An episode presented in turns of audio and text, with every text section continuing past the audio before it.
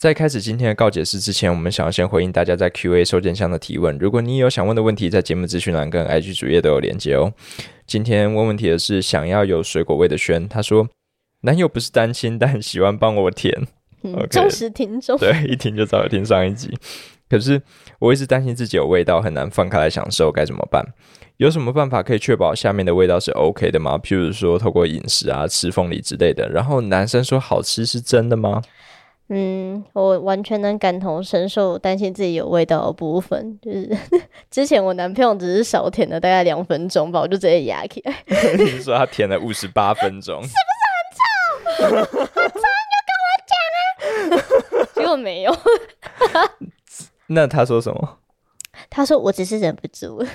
然后我就说骗笑，完全没有要买账哎哎，真的我们会很焦虑。嗯，好，我觉得最简单的方法就是在男生口交之前，你先用专门清洗下面的清洁剂先洗过一遍，那基本上就可以确保它没有异味。然后对男生来说。没有异味就是好吃的，他就应该吃一个小时啊！哈，没有吃满是他的问题，不会是你的问题。如果你有洗干净的话，对，没吃满就是他可能不够喜欢你之类的，你就可以请得他了。但至于饮食能不能改变，我是我们都不清楚啊。但是我可以提醒，就是女生可以随时注意一下自己内裤分泌物的情况。嗯，那如果发现有不正常，呃它可能颜色怪怪，还是味道怪怪，就赶快去妇产科，它可以给你那种塞剂对症下药。如果你可以保持阴道的健康的话，其实异味就会减少很多了。嗯，真的。接下来就进到今天的告解室。今天的投稿来自 B B Y，这是一件我放在心里不敢直视的事，希望可以透过在这里讲出来，让自己放下一点。不好意思，这还蛮长的。先谢谢伊尼和耶加愿意听我说。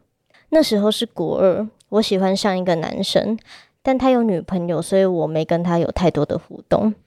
但在某次断考后，因为我考得不好，所以心情很低落。放学后，我自己坐在教室后走廊的一个隐秘小角落，他刚好也跑来这，就问我：“你怎么自己坐在这里？”因为当时我的家里很严，所以害怕成绩的关系回家会被打骂。跟他聊着聊着，我就哭了。他为了安慰我，坐到我的旁边，轻拍着我的背。纯情的部分就到这里告一段落。不久，他就开始把手伸进我的衣服，还有我的裤子。但当时的我因为喜欢着他，并没有反抗。接着，他抬起我的头，开始亲我。后来有一通电话打断了他的动作，好像是他的女友在找他。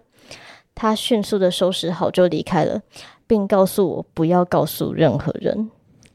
隔了几天，我不断的想。所以我们现在是什么关系？是普通朋友、同学还是情侣？我想不透，但也觉得这样不对。他有女朋友，也因为他说这件事是我们的秘密，我没跟其他人讨论。后来有一天放学，我跟他说，我觉得我们有必要好好讲清楚，不然我自己一个人在苦恼，太痛苦了。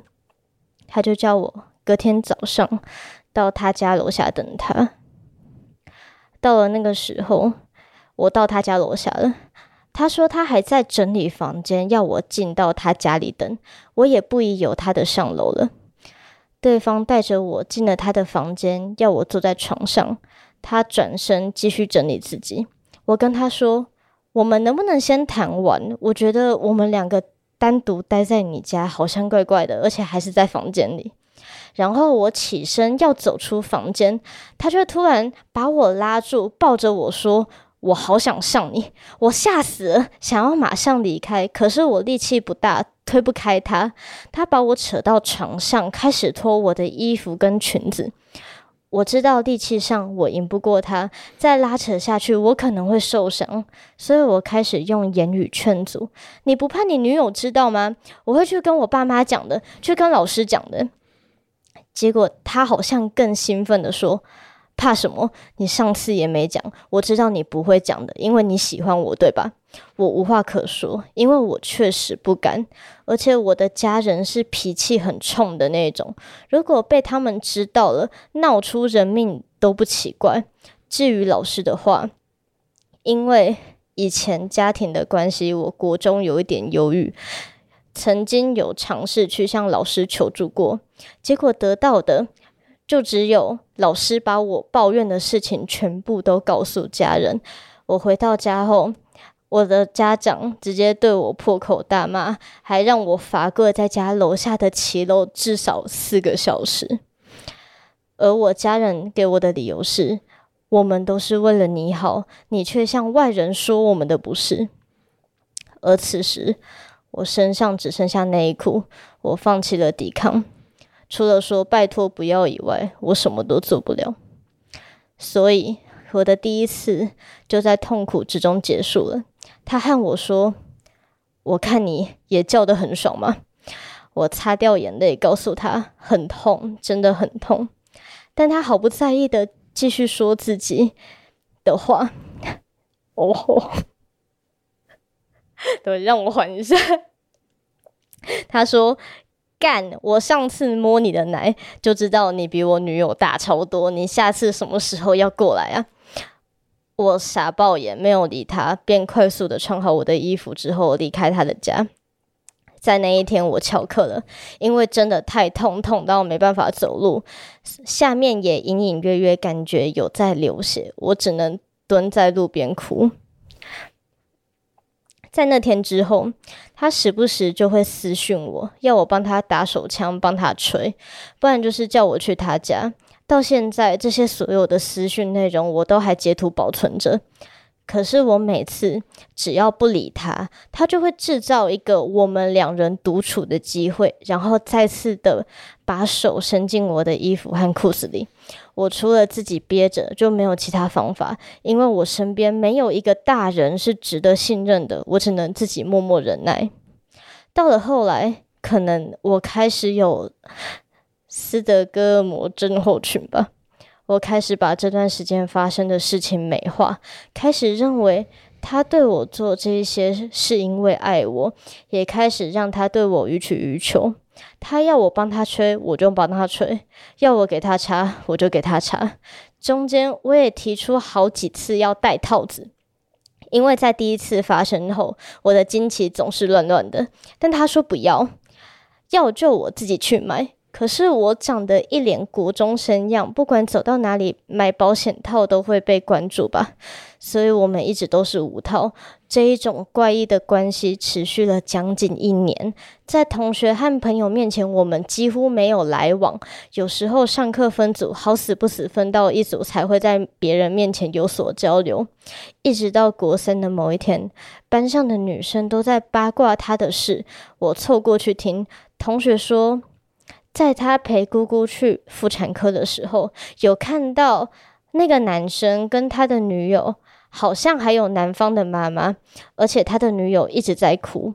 我们请和他与比较有关系的好朋友去问，为什么他女友会到妇产科里去？结果跟大家猜想的结果一样，他是去堕胎了，而且这个还是第二次。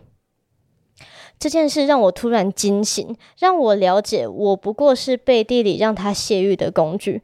第二个是，如果真的肚子被搞大了，受伤的、难受的也只会是我自己而已。从那之后，我断开了所有跟他有联系的东西。在学校，我会紧跟着我朋友，就算去厕所，我都跟得紧紧的。放学后，我就拜托家人让我报名会考冲刺班，并接送我上下课。我删了 Line，删了脸书，删了所有的社群账号。我只想把生活全塞满了读书。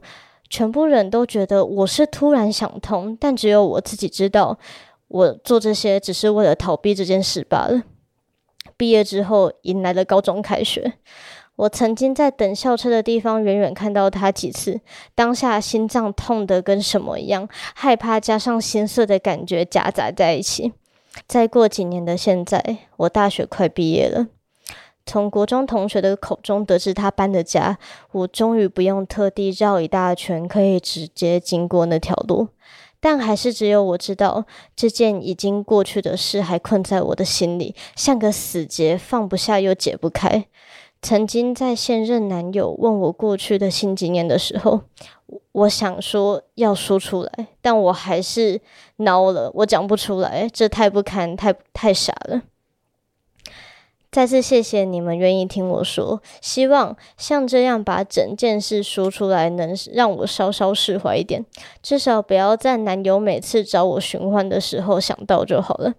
虽然有些地方可能因为过了快十年，变得没有那么清晰，没办法说得太清楚，但大部分尤其痛苦的地方，好像都只会越回想越清楚。前几年匿名留言流行了一段时间，我曾经在他那留过一句：“不知道你还记不记得二零一六年五月的某天早上？”他的回复只有“什么鬼？不知道，不要烦。”嗯，可能只有受伤的人才会记得吧。以上来自 B B Y 的投稿。Oh my god！哎，那个男生如果还能好端端的活到现在，我会我会觉得没办法接受。哎，他应该要被撞死吧？我会开车，而且我开车的技术还蛮糟的。我有自信可以把它撞成六块。我以为你要说你可以把它撞成武术针，我还想这也太地狱了吧？你不会讲这个吧 ？God，等一下，开玩笑的，不可以哦。呃，讲认真的，嗯，我觉得 B B Y 他愿意把自己遭遇到这些事情写出来，然后跟我们分享，这真的是很大的勇气耶。嗯嗯，我不知道自己做不做得到啊。我我觉得这真的太难了。可是我对他现在所碰到的苦恼，我好像也能理解。就是当他想要跟男友开口，可是他又不敢讲。如果是你的话，你会想要跟另一半说吗？嗯，我觉得以我的个性，因为每个人都不一样了。可是我自己会倾向，我想要找一个倾能够倾听我的人。因为如果说像 B B Y，他当时是说他家人没办法讲，你看他们家人长什么样子，脾气很冲的家人，但只会对自己冲。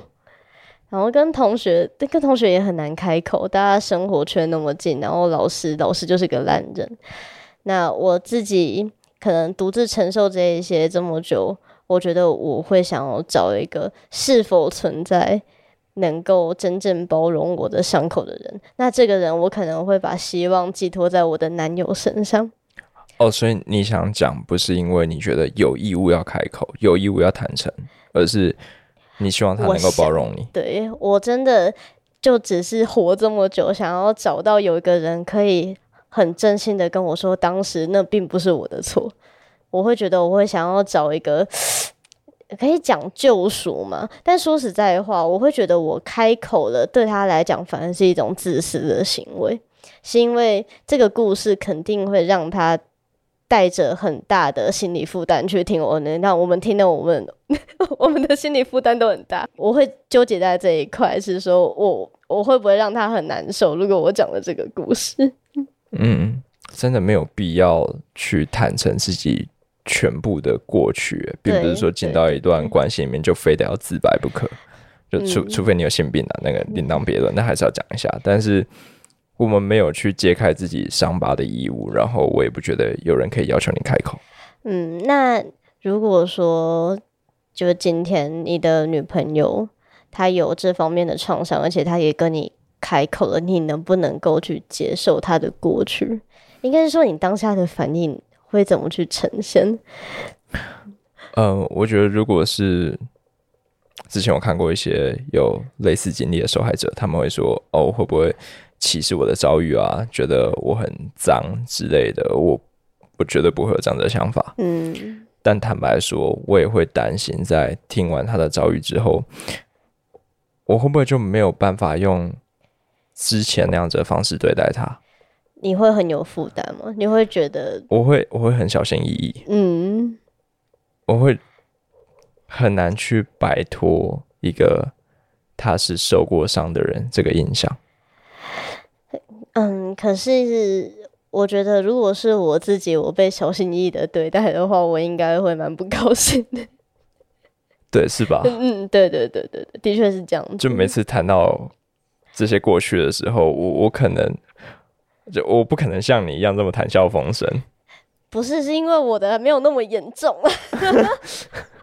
对，你看是吧？就是像你所遭遇的事情，或许没有他这么严重，但我都没有办法，都笑不出来。对，那可是我会逼你笑，你知道？嗯，就好像就你身边不是有很多是会有忧郁症的这种朋友，其实首先就是不能把他们当病人看了，他们一定会不高兴的。这就是一个很大的，对我来说是很大的困难。嗯。我要怎么在好照顾他的感受的同时，又不让他有所察觉？就我真的有办法做到这件事情吗？然后，当一段关系里面变得有这种芥蒂的时候，这不可能不是芥蒂，但就是这种谨慎的时候，他会不会就失去了原本的那种轻松？讲白一点。如果今天在做爱的时候，我在听完这种事情，我还能够像之前那样不去多想，然后就这样子爱抚跟亲吻他吗？哦，这一定还是我会觉得我也是造成你的阴影的一部分。对，毕竟我有自己。对，哎，真的，每次听到这方面的故事，耶加都会以自己的性别为耻辱。